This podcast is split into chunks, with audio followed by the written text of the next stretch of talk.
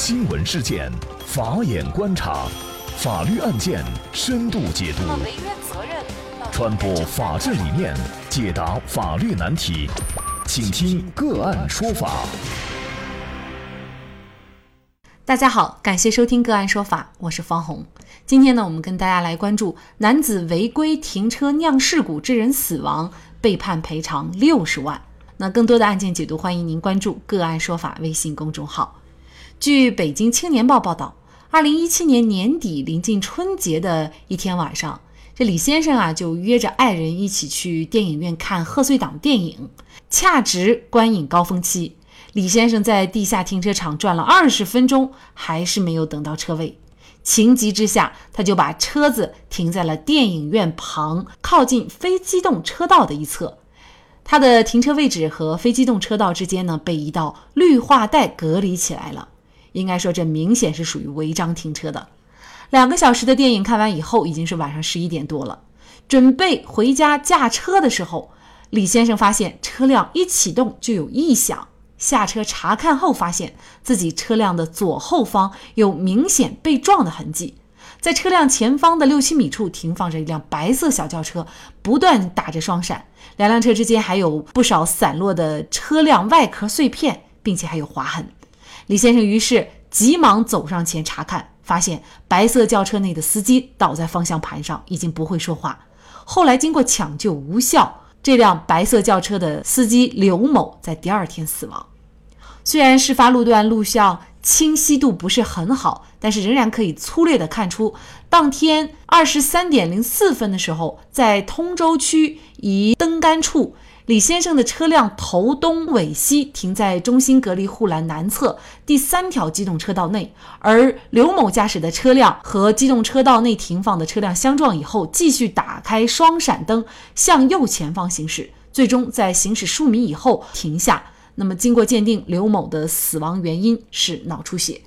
交警出具的道路交通事故证明显示，刘某因脑出血死亡，其死亡原因是否为此次交通事故所致，无法确定。故发生交通事故的基本事实不清，不确定刘某和李先生的事故责任。那么就在交警出具的道路交通事故证明不久，刘某的家属就把李先生还有他车辆投保的保险公司起诉到了法院，要求赔偿医疗费、丧葬费、死亡赔偿金、车辆修理费、交通费、精神损害抚慰金，一共呢是一百一十万多元。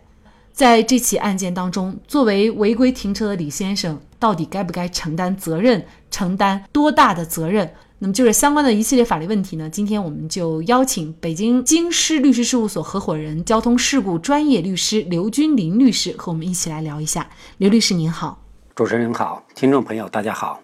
嗯，感谢刘律师。我们大家也可能有这样的一个常识，就是发生交通事故以后，先不急着怎么索赔，先要等这个交通事故责任认定书出来以后，再来主张谁应该承担责任。那么在这个案件当中啊。交警出具的道路交通事故证明当中啊，却表明并不确定刘某和李先生的事故责任。也就是说，这个刘某的死亡到底是不是因为李先生所致，还没有办法确定。那么，像这种情况下，法院将如何确定李先生是否要承担责任呢？其实，从证据方面来说，交警队的事故认定书是根据道交法以及各地方的那个道路认定标准去认定的。它只是一个证据，并不是法院判断赔偿金额或赔偿比例以及赔偿金额多少的直接证据。因为法院判案子的依据是依据的是侵权责任法以及审理道路交通事故人身损害的相关司法解释，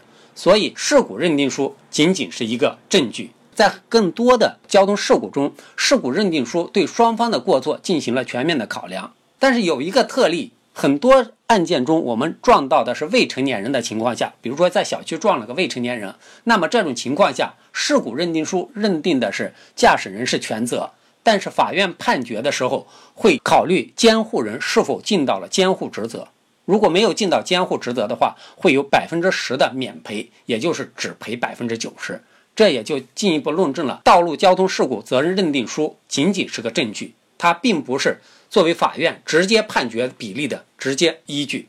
所以在无法认定责任的情况下，法院会综合考量双方到底有哪些过错，这过错的程度等等的是综合考量的。如果实在没法认定，那么同等责任根据公平原则就适用各占百分之五十去判。呃，首先在本案中，李先生违法停驶的车辆与刘某驾驶的车辆发生碰撞，李先生违法停驶的车辆与本次事故的发生存在直接因果关系，因此李先生对于本次事故首先要承担责任。至于具体是什么责任，还要综合案件的具体情况去分析判断。那您为什么说刘某的死亡和李先生这个违规停车之间存在着直接的因果关系呢？怎么判断的呢？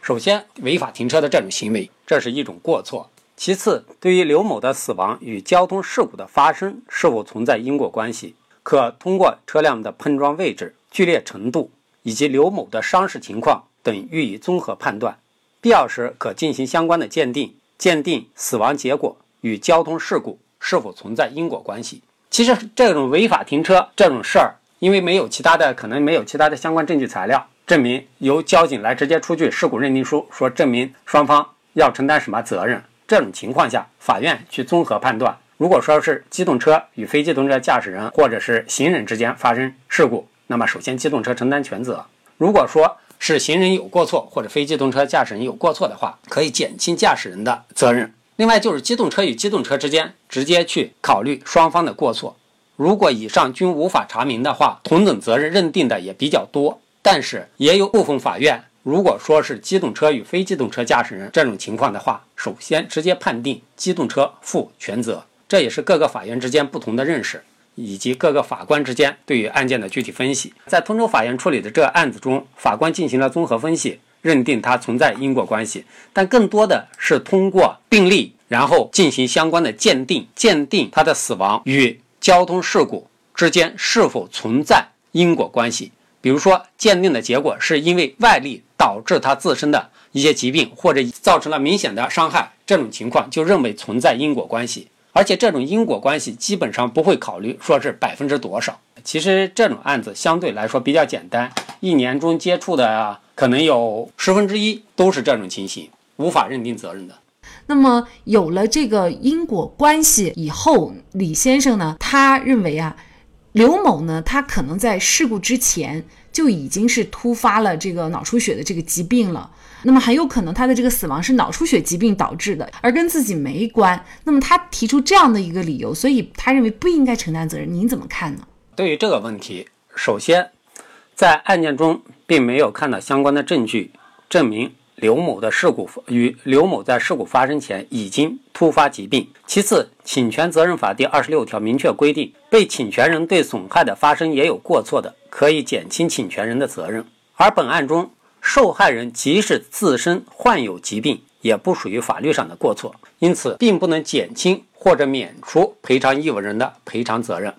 就着李先生提出的刘某可能事故发生以前已经突发疾病的意见呢，审理法官认为啊，证据不足，并且呢，即使是事故发生前刘某自身突发疾病，那么李先生把机动车停放在路边的机动车道。也是一种违法行为，而且这种是违法行为呢，势必会对刘某在特殊身体状况下的应急反应造成阻碍等不利影响。李先生所以是难逃其咎的。那么刘某驾驶车辆从后方驶来，没有确保安全而相撞，也有责任。法官最终是判定双方各承担百分之五十的责任。那李先生车辆的保险公司呢，赔偿刘某亲属各项损失，一共是六十万多块钱啊。那么这种各担一半责任的依据是什么呢？而机动车与之机动车之间的责任认定是直接依据双方的过错责任来认定的。本案中，李先生违法停车，这是明显的过错之一。但刘某驾驶的车辆，其实刘某未能尽到安全驾驶、文明驾驶的要求，也没有尽到谨慎的义务，所以法院综合考量之后，认定为机动车与机动车之间责任直接认定为百分之五十，也是基于公平原则去考虑的。如果说本案中刘某骑行的是自行车，这种情况下，那么可能李先生承担的责任要比刘某的要大，可能是主责，在侵权责任里面有可能是百分之六十甚至百分之七十的责任。就是这样的一起案件，可能也给我们广大的驾驶员朋友一个警醒，就是违规停车其实不仅仅是遭受罚单、扣分这么小的一个法律风险，其实它还有更大的这个法律风险。其实，在本案中，原告方主张的赔偿金额是一百一十万，最终法院判决六十万。本案是通州法院审理的，适用的应该是城镇标准。现在的死亡赔偿金只要不超过六十周岁的话，在北京已经是一百二十多万，再加上各种的丧葬费、精神损害抚慰金，甚至被抚养人生活费以及处理丧葬事宜的其他费用，可能达到了一百三十多万，甚至一百四十万。所以，不要简单的去认为违法停车不严重，但是，一旦发生事故造成他人死亡，有可能还要承担刑事责任。因为法律明确规定了，在事故中造成一人死亡，负事故全部责任或者主要责任的，就构成交通肇事罪。本案中，如果李先生被认定为主责的话，那么他的违法停车的这种行为同样会构成交通肇事罪，不仅要承担民事责任，同时要负刑事责任。那么这起案件呢，其实自己想一想啊，都觉得后怕，因为有些时候确实会像这个案件当中李先生这种。匆忙的时候找不到停车位就违章停车了，总是抱着侥幸的心理。那么这些案件呢？希望提醒我们大家，任何时候都要遵纪守法，安全行车，文明驾驶。好，感谢北京京师律师事务所合伙人、交通事故专业律师刘君林律师。那么大家如果想获得我们节目的图文资料，欢迎您关注“个案说法”的微信公众号，在历史消息当中就可以找到这期节目的全部图文资料。那么大家在生活工作当中遇到一些法律问题呢，也欢迎大家向我们进行咨询。您可以添加幺五九七四八二七四六七这部手机号码的微信号，就可以找到我们，他们都非常的资深、专业和负责人。感谢您的收听，我们下期节目再见。